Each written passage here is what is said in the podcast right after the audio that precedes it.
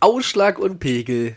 Sonntagabend, 20.22 Uhr, du bist saumüde, ich bin total müde, nach einem Tag im Zoo bei mir. ja, Pille, du bist hier, ich bin hier, wir haben ein Thema zusammen rausgesucht für diesen Abend. Was wird's? Wir reden heute über die SPD oder wie ich dir gerade per WhatsApp yes. nochmal geschrieben habe, das Thema von heute ist Nieder mit der SPD. Nee, der Niedergang der SPD. Autokorrektur. Die Freudsche Autokorrektur. Ich musste, ich musste ziemlich lachen. Ja. Ja, Kontext nochmal kurz. Ich bin seit vier Jahren SPD-Mitglied. In Leid äh, und allem, was dazu gehört, mit Schmerz äh, und Selbstgeißelung, jeden Tag aufs Neue. und du kannst noch lachen. Ja, darüber, dass ich's bin, genau. Dann gibt's noch Hoffnung. Ja. Ja, wie immer bringst du die Gliederung mit. Ne? Du hast, heißt, du hast dir Gedanken gemacht und ich bin da.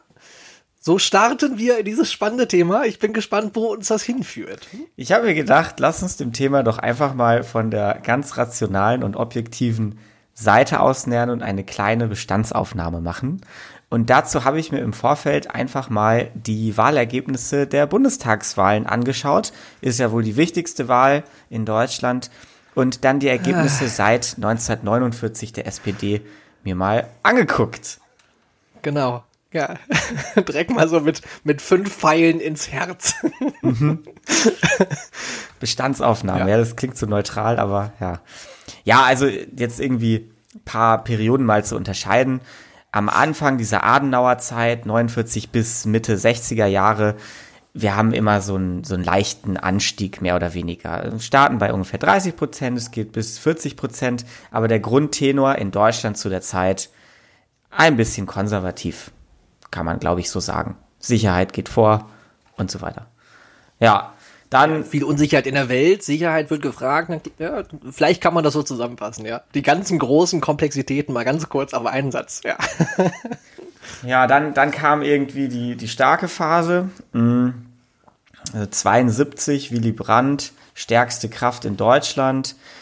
Ja, und bis 87 mehr oder weniger immer 40 Prozent. Natürlich mal auf, mal ab. Mhm. Aber ähm, das, was man wahrscheinlich eine Volkspartei nennt, äh, da, das kann man auf jeden Fall in der Zeit der SPD attestieren. Da kommt, da kommt das Selbstvertrauen her, was wir denn noch haben. Ja. Mhm. ja, und dann kommt das einschneidende Jahr, jetzt statistisch gesehen und wahrscheinlich auch inhaltlich, 1990. Dämpfer, Kohl, Wiedervereinigung die Leute gerade gerade in den neuen Bundesländern wahrscheinlich der CDU sehr verbunden und dankbar irgendwo. Und äh, ja, 98 geht's dann nochmal leicht bergauf auf 40 und seitdem, ja, wir wissen es ja, 2013 dann die 25,7 Prozent und 2017 mhm. 20, 20,5. Ja. Halbiert. Genauso fühlt sich's auch an. Also in der medialen äh, Ausschlachtung jedes Jahr und jeden Monat und jeden Tag aufs Neue, als auch äh, wenn man innerparteilich so Diskussionen hört und darüber redet, äh, naja, was ist denn die Zukunft? Wie soll es denn aussehen? Was ist denn, was ist denn Politik für Zukunft und so? Das ist alles extrem, ja, also krass, krasse Niedergang auf jeden Fall. So allein von der sachlichen Seite her faktisch gesehen durch äh, die Umfragen, ja. Also nicht Umfragen, sondern die Ergebnisse, ja. Ja, ja dafür wird es sicher ganz viele verschiedene Ursachen geben und ähm, ich habe mir irgendwie mal vorher ein paar, paar Ideen notiert und äh, vielleicht können wir ja gucken, was so unserer Meinung nach die Hauptursachen dafür sind. Kennst du diese Diagramme, auf denen man sieht, wohin die quasi die Wähler einer Partei ja. so quasi hingehen, zu welchen anderen Parteien? Gibt's ja nach jeder Wahl, mm. äh, danach in der großen Analyse, ja. wo dann, äh, wer macht das noch hier? Äh, ach shit. Der kommt ja sogar aus, aus Solingen, kommt der sogar, ja, aus meiner Heimatstadt. Da muss ich gleich mal nachgucken. So ein Statistikfred. ja, klar. Ja. Der ist super. Ja, dann liebe Grüße. Ja, auf jeden Fall kenne ich das. ich riech's auch hier aus, ja. Und das fand ich interessant bei der SPD, dass es äh, mehr oder weniger gleichmäßig in alle möglichen Richtungen. Das hast du bei den anderen Parteien eher nicht. Also, mhm. um das jetzt mal als Ursache zu nennen, die Leute äh, können von der SPD aus anscheinend sich überall hin weiter verbreiten und äh, die SPD mhm. in alle Richtungen verlassen. Wir haben einen Abgang zu den Grünen, seit 1990 einen stetigen von irgendwie Leuten, die Umweltpolitik haben wollen, zu den Linken, die eine also linkere äh, Position eben vertreten, auch seit 1990 verstärkt wahrscheinlich durch sowas wie Agenda 2010. Ähm, wir haben einen, äh, einen Trend zur CDU. Ist auch vielleicht ein Punkt, dass die CDU sich ein, ein wenig mehr in die Mitte oder nach links positioniert und wählbar wird für Sozialdemokraten. Und wir haben gleichzeitig aber auch einen Abgang jetzt seit neuestem auch zur AfD. Gibt's auch. Also von allen Fronten. Aber ist das nicht, ist das nicht grundsätzlich so, dass eh aus allen Parteien immer alles hin und her wechselt? Aber bei der SPD ist das wahrscheinlich auch, musst du jetzt mal sagen, du hast die Zahlen angeguckt, aber ist das eher so, dass zu allen Parteien auch große Abgänge hingehen und ja. es stetig irgendwie ist? Ja, okay. ja, ja. Weil man sieht ja immer so ein bisschen, dass es in alle Richtungen geht, ne? Weil also Leute wählen ja auch von Extrem zu Extrem. Das ist ja ganz normal. Jörg Schönenborn heißt er, den ich meinte. Mhm. Ja, der Solinger Geselle. Äh, Grüße. Der macht diese, der macht nach den, diese Diagramme. Der macht nach die, genau, oft, äh, im, in der ARD macht der, ähm, also jetzt vom WDR, der macht in der ARD immer bei Wahlabenden die Zahlenanalyse mit genau diesen, diesen äh, Infratest, die Map Umfragen und äh, Analysen, welche Wähler wohin gegangen sind, woher es herkommt, welche Themen wichtig waren. Mhm. Da leitet er immer durch, seit Jahren schon. Also ja, gefühlt Jahrzehnten. Wohnt in Hilden, ja, sehe ich gerade. Okay. auch hier um die Ecke. Wissen wir Bescheid.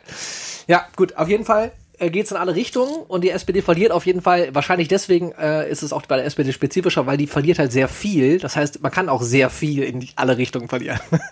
ja. Ja.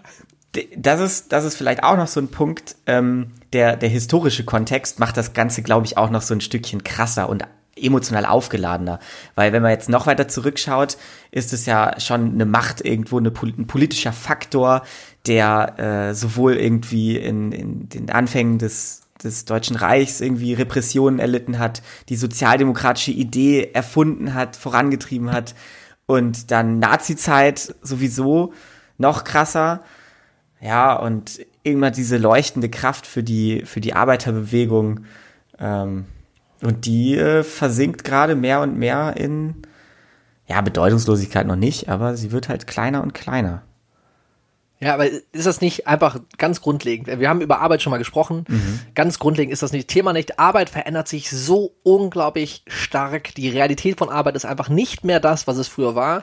Und die äh, Partei selber, also ich, wenn ich intern und reinschaue in den Diskussionen, als auch das, was öffentlich gesagt wird, ist halt immer noch weit davon entfernt, die Realität auch mit der Politik oder dem, was sie verspricht oder was sie anspricht, abzubilden die Arbeiterschaft gibt's halt in dem klassischen Sinne nicht mehr, so wie man sich das vorstellt, wenn man in der SPD äh, miteinander redet. Und es sieht irgendwie einfach in der Realität anders aus. Das sind andere Menschen. Ja, es gibt immer noch die, die Klasse, ne? also was heißt die Klasse? Es gibt die Leute, die halt arbeitend sind, äh, äh also einfach angestellt irgendwo arbeiten, aber irgendwie halt anders. nicht mehr so klassisch überall krass in der Gewerkschaft organisiert. Ähm, ja, ist halt anders. Nicht mehr so ansprechend von SPD äh, Folklore-Sachen so, ne? Was so, was so große Parteien auszeichnet, also ich merke das hier in, in Bayern sehr extrem mit der CSU, die sind halt regional einfach krass gut organisiert mhm. und strukturiert in Verbänden, in Vereinen. Ähm, da steht dann nicht überall CSU drauf, aber es ist dann eben trotzdem irgendwas Christsoziales. Und äh, die SPD hatte das, glaube ich, früher echt stark in vielen Regionen auch. Da stand auch nicht überall SPD drauf. Da steht dann eben auch mal irgendwie eine Gewerkschaft oder irgendein anderer ähm, ja. Arbeitnehmerverband. Und diese Form der regionalen sozialdemokratischen Einbindung und, und Struktur geht, glaube ich, zurück, was du eben gesagt hast. Äh, wir haben nicht mehr diese klassischen Industriearbeiterschaften. Das gibt diese Klasse nicht mehr. Das sind genauso Leute, die vielleicht noch nebenamtlich äh, irgendwo noch eine Selbstständigkeit haben und äh, vielleicht deswegen sich auch von, von einer FDP irgendwie einen, Einfluss wünschen und so. Also es ist nicht mehr so diese, ja, diese, dieses Klassending. Ist alles vermischt. Ja. Es ist, ist vor allem, also ich bin ja, bevor ich in, also vor ein paar Jahren dann mich entschieden mal einzutreten, also der Grund ist auch jetzt nicht die SPD selber gewesen, sondern ich wollte in eine Partei eintreten, um was zu machen. Und ich bin bei der SPD gelandet, weil äh, der Grundwertekanon, von dem man denkt, der da vertreten wird, ne, also so das, was, äh, naja, für die Arbeiter sein bedeutet. Ne? Ich bin für die, für die kleinen Leute, wie die SPD intern sagt, ein beschissener Begriff. Aber genau die, das, was damit verbunden wurde immer, ne? Also, dass die Arbeitnehmerrechte stärken, äh, schauen, dass der Sozialstaat irgendwie stark genug ist, um auch jeden irgendwie aufzufangen und dieses Versprechen, das irgendwie nicht eingelöst wird, aber das eigentlich zu erneuern, immer wieder hinzukriegen. Ne? Die Werte, die dahinter sind, die aber nicht in der Realität wirklich existieren, so gefühlt, so zumindest nach dieser ganzen Schröder-Agenda 2010. Ähm, da ist irgendwie, ne, ist der Grund gewesen, da einzutreten. Aber es ist halt nicht die Realität von dem, was halt intern auch besprochen wird. Ne? Also es wird nicht danach so, so richtig krass gesucht, weil es auch voll schwer ist. Es ist so ein gesellschaftliches Thema. Ne? Also man, so Neoliberalismus ist halt in uns allen irgendwie in Köppen drin. Wir lernen das ja von der Pike an. Ne? Leistungsgesellschaft. Gesellschaft. Du hast nur was verdient, wenn du, naja, was geleistet hast. So, sonst kriegst du nichts arbeite halt, dann darfst du danach essen. So, ja, dieser, dieser Schatten der Agenda 2010, es ist äh, schon verrückt eigentlich, dass sich das so lange hinzieht. Also das ist ja jetzt auch schon wieder, ja, zehn Jahre her. Ähm, aber es betrifft halt auch einfach sehr viele Leute und ich glaube, viele von diesen Leuten fühlen sich irgendwo von der Partei, die sie vormals gewählt haben, dadurch auch verraten, weil es tatsächlich, wenn du von diesen Idealen sprichst, so ein bisschen Kontrast ist. Und ja, viele, viele Ökonomen würden heute rückbetrachtend sagen, war das eine sinnvolle Geschichte und es ist auch ein ja. wirtschaftsförderndes Modell. Aber ja, es ist irgendwo ein neoliberaler Ansatz. Da können wir drüber diskutieren, da, da, ob das ein wirtschaftsförderndes Modell ist oder nicht. Es hat zumindest eine Entwicklung irgendwie auch positiv gemacht, äh, also begleitet. Heißt nicht, dass sie sie initiiert hat. Ne? Also Korrelation und Kausalität, weiß ich nicht, ob das wieder sehr klar zu sagen ist. Abgesehen, äh, und mal kleine Korrektur, 2010 ist nicht, also die Agenda 2010 ist nicht zehn Jahre her, die ist ja irgendwie in Anfang der, der 2000er gewachsen. Ah, jo, umgesetzt, okay. also mhm. beschlossen worden. Mhm. Die heißt halt nur 2010, mhm. weil die für die mhm. Zukunft gesetzt war. Ne? Vision, Zukunft und so weiter, wir schaffen's. Also sogar noch länger. Guter Gedanke. Ja, ist wahrscheinlich, also wahrscheinlich in den ersten Jahren Schröder schon gesetzt worden, ne? 2000 oder sowas ab, äh, wahrscheinlich verabschiedet. Dann machen wir da irgendwann mal eine eigene Folge drüber. zur Agenda 2010. Ja, ich, also was, wo ich eine Lanze brechen muss, also ich habe jetzt die ersten zwei Jahre, da habe ich, war ich sehr aktiv auch direkt in der SPD, habe auch irgendwie auf äh, Landeskonferenzen von von der AFA, also dem Ausschuss für Arbeitnehmerfragen, da war ich irgendwie in Solingen im, äh, im Ausschuss hier mit drin und hab da äh, war da auf der Landeskonferenz in Nordrhein-Westfalen und da gab's auch äh, da gab's keine Diskussion zu den ganzen äh, Anträgen, die da waren, wo ich gedacht habe, genau das gibt's ja jetzt mal. Irgendwie 25 Anträge gab's da, aber es gab keine Zeit, gab nur Mitgliederwahlen. Ist auch nicht so ganz untypisch bei, bei, bei Parteien, weil es ist auch schwierig, das alles zeitlich zu organisieren, bei so irgendwie hunderten Leuten, die da zusammenkommen. Aber es hat mich so angefixt, dass das, ah, das gibt mir wirklich, gibt mir so richtig auf den Sack, als ich da auf der, äh, auf der Konferenz war, dass ich da vorne auch am, am Pult einmal stand und laut geschrien habe, dass wir doch jetzt mal über die scheiß Anträge beraten sollen, weil es ging auch um Hartz-IV-Abschaffung, Alternativen schaffen und Dinge da irgendwie mal zu besprechen. Aber äh, hat nicht viel gebracht.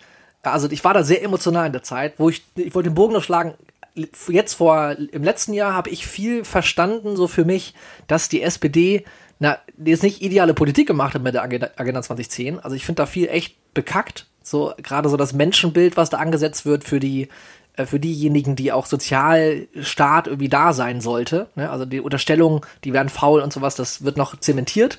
Das ist so ein Kernpunkt, den ich richtig, richtig schlecht finde. Also ganz wirklich schlecht aber die kann nicht viel dazu, dafür, die SPD, in dem Sinne, als dass das wirklich Zeitgeist war damals. Ne? Und das ist, die Gesamtgesellschaft war da einfach mit drin.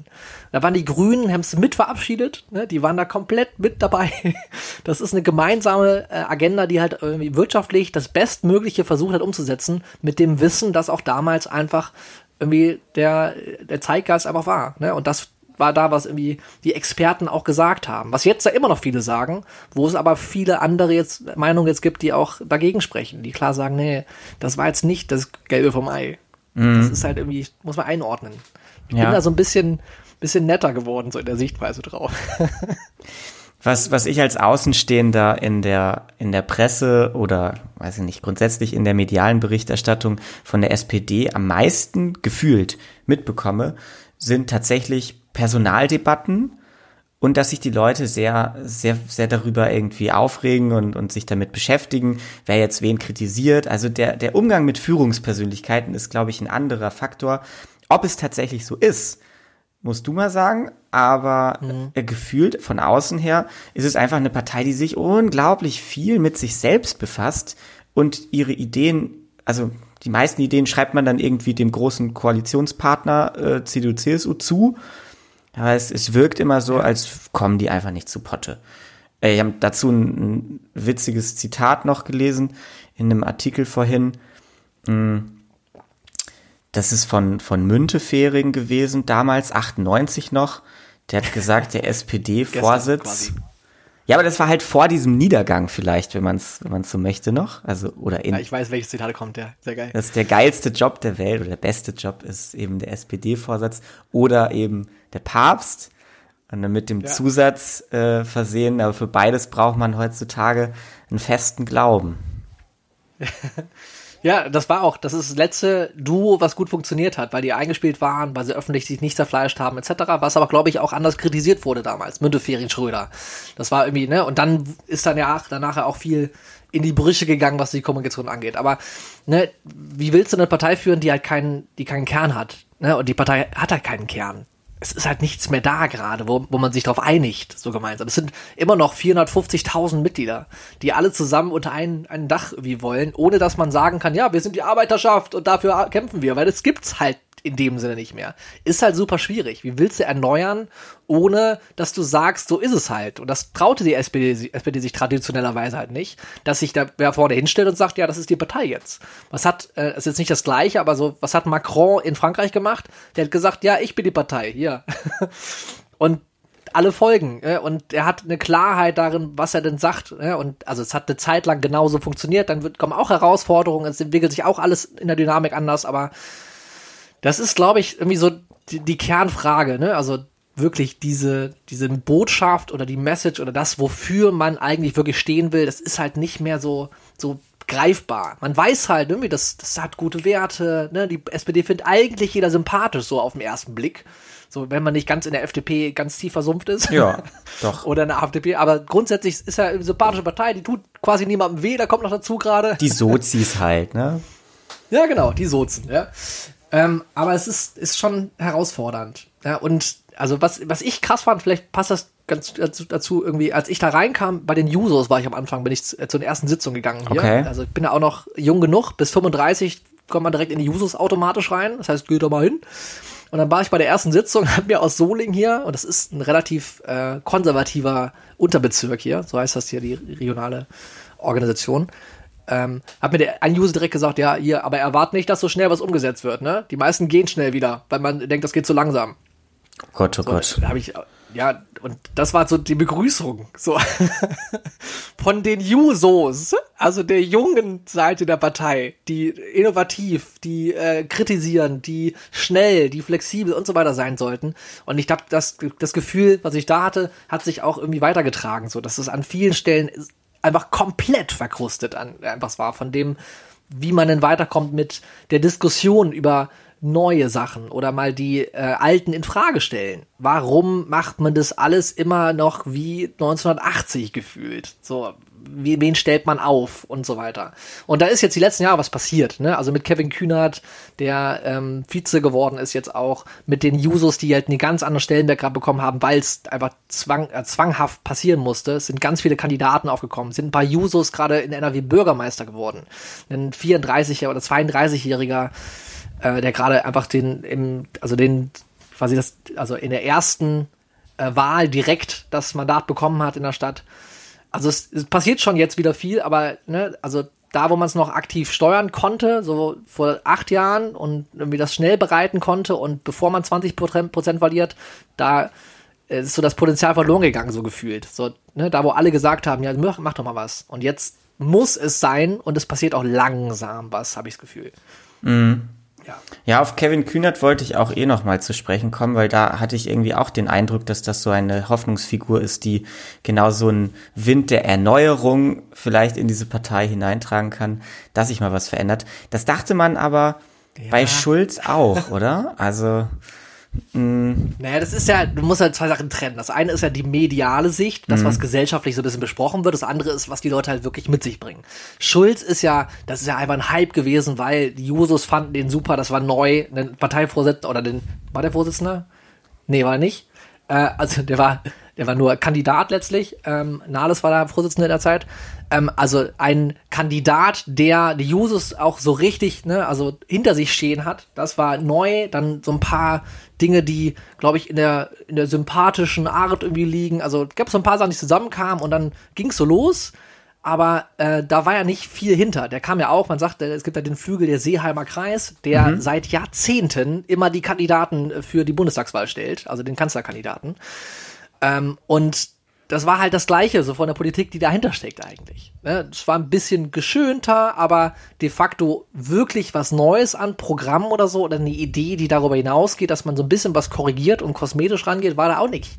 Und dann ist das schnell wieder weg, wenn es um Inhalte geht. Wir haben auch sehr lange gebraucht, bis sie dann das Programm gemacht haben zu der Zeit. Ke Kevin Kühnert ist ja jetzt jemand, der, ähm, wenn man sich die SPD insgesamt anschaut und, und seine Position sind ja dann schon ein wenig, also es ist, es ist irgendwo innerhalb der SPD das linke Spektrum. Und mhm. äh, ich habe jetzt viel, viele Stimmen darüber ähm, gelesen, dass also Leute, die es mit der SPD gut meinen, ihr empfehlen, schärfe dein linkes Profil, weil nur so kannst du eben die, die großen oder die, die Masse an Leuten, die sich zum Beispiel Richtung die Linke Grüne orientiert haben, also vor, vor, äh, vorheriges Stamm, äh, Stammwählerschaft wieder zurückgewinnen. Mhm. Gleichzeitig turnt jetzt da ja aber auch noch der Olaf Scholz rum als Finanzminister und irgendwie ist ja auch eine große Nummer. Und, und der ist ja so ein Verfechter der, der schwarzen Null. Und also linke Politik kostet natürlich immer Geld. Das ist ja überhaupt nicht vereinbar. Und es ist wieder so ein, so ein innerer Konflikt, den, den haben andere Parteien weniger. Wenn ich jetzt die Grünen angucke, da gibt's auch Realos und Fundis und die bekriegen sich bestimmt, aber halt nicht in der Breite und auch nicht in der Öffentlichkeit. Irgendwie. Ja, aber es ist auch wieder Kernfrage wieder. Genau das gleiche. Also die CDU steht, also die Union steht da, glaube ich, auch vor, dass das irgendwann passiert, dass so ein bisschen Kern, der Kern bröckelt, ne, weil Angela Merkel so einfach setzt, das ist halt so alles und wir sind halt auch ein bisschen flexibel und ne, unser unsere Haltung ist, wir gucken mal ganz ohne Opportunität die Realität an und gucken mal weiter und wenn sich da was dreht, dann können wir uns auch bewegen und wir sind eigentlich konservativ und in manchen Sachen sind wir echt wertekonservativ. Hat ja auch zum Beispiel selber gegen die äh, Geschlechter, äh, also die gleich, äh, die Geschlecht, äh, also was die Öffnung der Ehe für gleichgeschlechtliche Partnerschaften, hat sie nicht dafür gestimmt, sondern es nur freigestellt für die anderen Abgeordneten. Das sind so Kleinigkeiten, die voll wichtig sind, dass man irgendwie den Kern wahrt.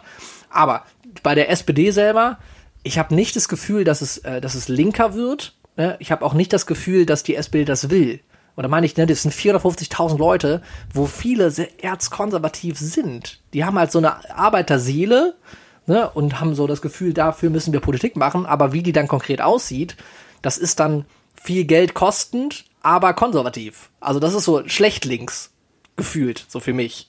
Und äh, also weil ich glaube auch nicht, dass linke Politik automatisch viel Geld kostet. Ich glaube, dass linke Politik äh, Geld in die Hand nehmen muss. So, und da muss man halt gut organisieren, dass das auch an vielen Stellen wieder zurückfließen kann. Ich glaube, da gibt's Konzepte, wie man auch den Sozialstand äh, Staat äh, auf selben Niveau von den finanziellen Sachen äh, bauen kann und trotzdem nicht mehr Geld ausgibt. Ne? Also würde ich jetzt nicht so stehen lassen, by the way. Ja. Aber ja, was zu Kevin Kühnert noch angeht, den habe ich mal in, in, Berlin auch getroffen, auf so einem äh, dem internen, also auf dem Debattencamp, wo die SPD so ganz viele Impulse aus der Partei haben wollte und von außen für dieses, das Programm. War vor ein paar Jahren vor der Bundestagswahl. Und äh, ja, aus den Impulsen ist übrigens nicht so richtig viel geworden. Äh, also zumindest das, das, was rausgekommen ist, sah schon aus, als wäre das vorher schon geschrieben worden. War es wahrscheinlich nicht, aber trotzdem sah es so aus. Ähm, und Kevin Kühnert ist ja auch jetzt keiner, der so richtig radikal links ist, das wollte ich nur sagen. Ja. Also der, der ist ja sehr gemäßigt, so weil er weiß, ey, das dauert halt einfach. Wir haben so eine große Partei und wir müssen mit den Leuten zusammenarbeiten, müssen alle ins Boot holen und wir machen dann langsam einen Prozess draus. Ich glaube, der steht so ein bisschen dafür, dass das halt einfach lange dauert. So, weil sich keiner, und das wäre die Alternative, hier vorne hinstellt und sagt, so, das ist die Richtung, Freunde. Da vorne segeln wir hin und ich habe jetzt mal einen Plan. Das ist jetzt das, was ich, was ich will dafür stehe ich. Punkt. Ja. Sondern es ist immer ein, naja, wir können mal diskutieren, ja, und wir, Hartz IV werden wir überwinden. Das ist dann das Höchste, was mal rauskommt von Andrea Nahles, die mal sagt, okay, wir machen da einen Punkt hinter. Oder? Ja, die, die Erneuerung der sozialdemokratischen Idee ist ja jetzt auch nicht nur ein, ein, deutsches, eine deutsche Herausforderung und nicht nur eine der SPD. Das hat man, glaube ich, in ganz Europa, also in Italien und anderen Ländern ist, sind diese klassischen sozialdemokratischen Parteien sogar noch tiefer gesackt, haben sich teilweise sogar schon irgendwie zerfleischt und aufgelöst. Hm, ja, spannend. Also ja, es ist, ist kein so? deutsches ne? Phänomen es ist ja kein stolzes Phänomen, weil überall auf der Welt sich einfach die gesamte Struktur von Gesellschaften verändert. Wir haben da ein Megashift. Also wir sind ja eine Megatransformation von irgendwie allem drin. Ne, jetzt komme ich wieder mit dem großen Ganzen. ja, aber Arbeit ändert sich halt, dadurch ändern sich auch Unternehmen, Unternehmen äh, und wie gewirtschaftet wird. Wir merken irgendwie mit äh, der Klimakrise, dass wir nicht mehr dass wir nicht mehr äh, na, endlos wachsen können, zumindest nicht in dem alten Stil, der immer alles vorgegeben hat, dass wir alles verbrauchen und kaputt machen.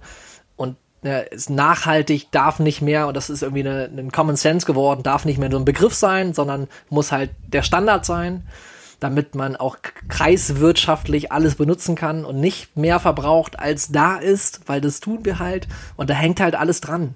Und da gibt's halt aus der SPD oder aus ganz vielen sozialen Arbeiterparteien, das liegt Natur der Sache, halt keine guten keine Lösung, Lösung weil die ja. wollen halt, die wollen halt die Arbeiterschaft erhalten. Ja. Und Arbeiterschaft erhalten in den Strukturen, die wir haben, kannst du nicht und gleichzeitig das System umändern. Das ist ja auch ein Problem, was die, was die Grünen halt vordergründig, also vordergründig nicht haben, aber bekommen werden, sobald sie halt wirklich gestaltend bundesweit unterwegs sind und nicht ihre krassen Konzepte wirklich umsetzen, weil die sind halt manchmal auch nicht so radikal dann, wenn sie an der, Polit an der Macht sind, wie es dann irgendwie sich anfühlt. Ja. ja. Ich glaube auch, dass in den, in den letzten zehn Jahren und wahrscheinlich auch in den kommenden zehn Jahren, ob das in Deutschland, ob das in Europa sind, Migration und Umweltpolitik werden zwei auf jeden Fall mitbestimmende Themen sein. Werden? Sind. Ja, wahrscheinlich auch. Ja. Also die, die beiden. Themen. Und schön, dass die Umweltpolitik wieder dazugekommen ist, weil da kann man ja auch mal diskutieren. Also bei teilweise Beiträgen innerhalb der, der Migrationspolitik, das ist ja dann schon wieder außerhalb von jedem Rahmen, wo man irgendwie drüber reden möchte. Aber worauf ich hinaus will. Ähm, wie du sagst, Umweltpolitik und Migrationspolitik sind beides eben keine Kernthemen der SPD. Sie, ja. sie nehmen einfach an diesem aktuellen Diskurs, sie nehmen dran teil, aber sie zeichnen sich nicht aus. Jemand, der eine konservative Migrationspolitik verfolgt, der wendet sich an die CDU und an die CSU. Jemand, der äh, irgendwie ein bisschen braun angemalt ist, rennt zur AfD. Und äh, wer eine vernünftige Umweltpolitik haben will und wem das wirklich wichtig ist, der wendet sich an, an die Grünen. Und die FDP und die SPD sind in dieser Sache so ein bisschen außen vor. Ja, und die müssen das ja nicht sein eigentlich. Ne? Also es bräuchte nur mal wirklich ein Konzept, was darüber hinausgeht, dass man sagt, naja, wir müssen echt schauen, dass wir unsere Ziele erreichen, die wer anders gesetzt hat oder international gelten, so Klimaziele oder die EU muss Lösungen finden für äh, die Migrationsfrage. Also es ist ja, ne, also nur daran ist zu wenig. Und, und da sind wir nämlich auch wieder bei dem Thema Klientelpolitik, finde ich, wofür sich ja eigentlich eher so eine Partei wie FDP auszeichnet das hast du aber, finde ich, in der SPD auch. Also ein klares Bekenntnis, Kohleausstieg, nein, äh, aber dann ja, gibt es anscheinend wieder bestimmte Gewerkschaften und Verbände, die das verhindern, ja. dass eine Partei sich da einfach mal positioniert. Ja, aber Kohleausstieg ist so ein geiles Beispiel. Hier äh, im Unterbezirk habe ich ja ganz viel mit Leuten, die bei den Users sind, die in Gewerkschaften organisieren oder selber General, also Gewerkschaftssekretär sind diskutiert darüber, weil natürlich die sind überzeugt davon, dass der Kohleausstieg eigentlich eine schlechte Sache ist und das darf, muss sehr lange dauern. Man muss diese, diese ganzen Arbeiten, also die ganzen Arbeitsplätze eigentlich so gut es geht erhalten, etc.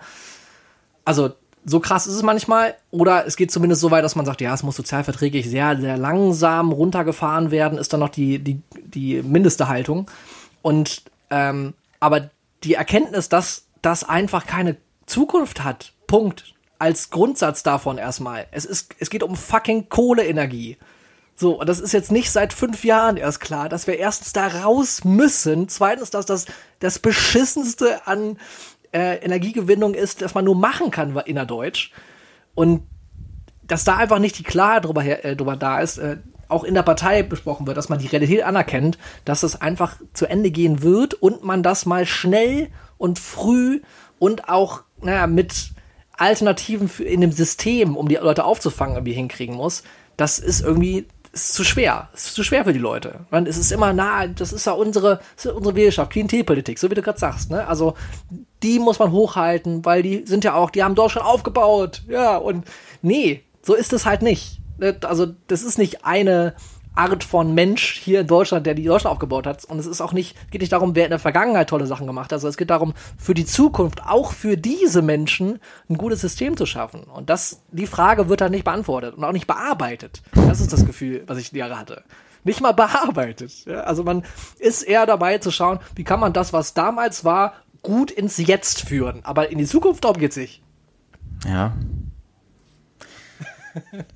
Wie wär's jetzt, Pietzke?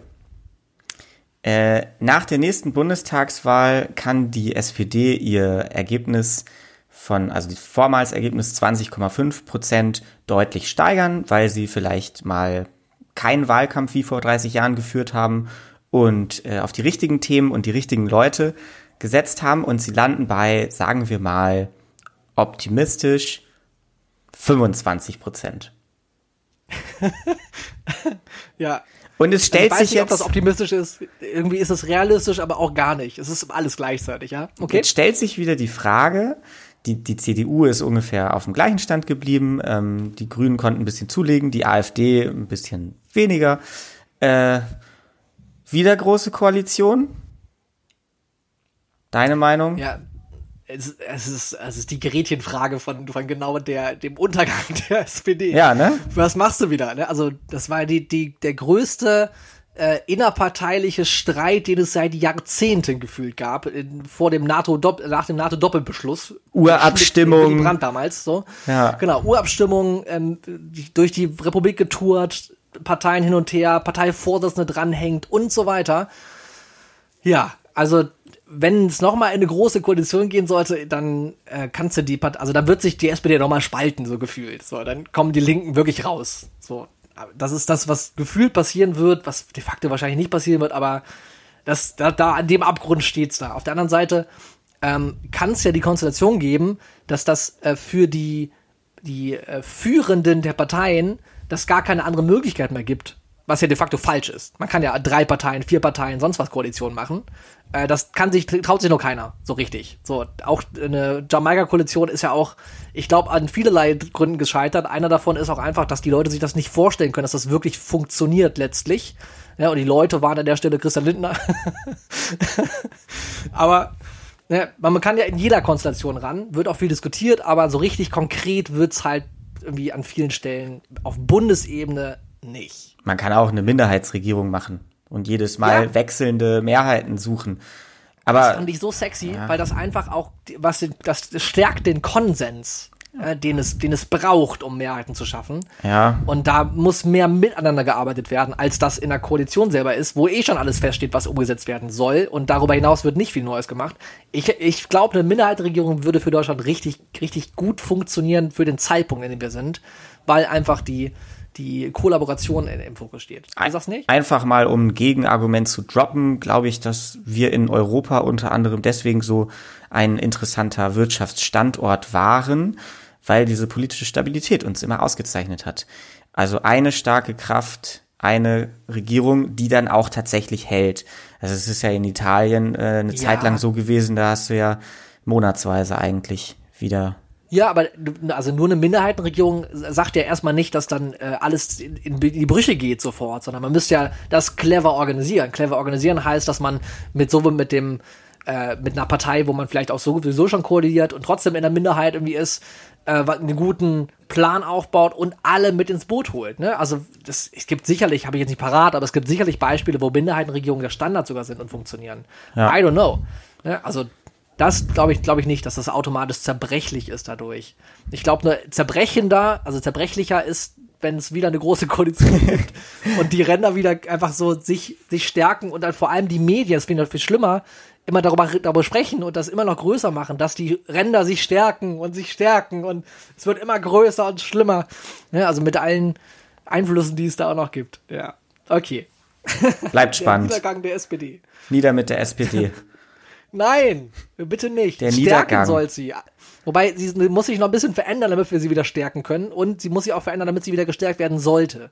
Ja, vielleicht Also- machen wir ja dann in, in, also nach der Bundestagswahl die Renaissance der SPD. Neue Folge. Ausschlag und Pegel. Wir haben in Solingen auf jeden Fall einen Solinger äh, SPD-Bürgermeister. Direktwahl gewonnen. Zack. Kommunal hat's funktioniert. Ne, da ist die Trendwende geschafft, wie alle sagen. Niedergang der SPD. Merci. Schön emotional mit drin. Äh, wir haben den 11.10. Mal gucken, was äh, mit dem Thema irgendwann weitergeht. Wir gucken bestimmt irgendwann nochmal drauf. Hat mir Spaß gemacht. Merci. Schöne Woche euch allen und bis nächste Woche. Tschüss. Entspannten Abend. Ciao.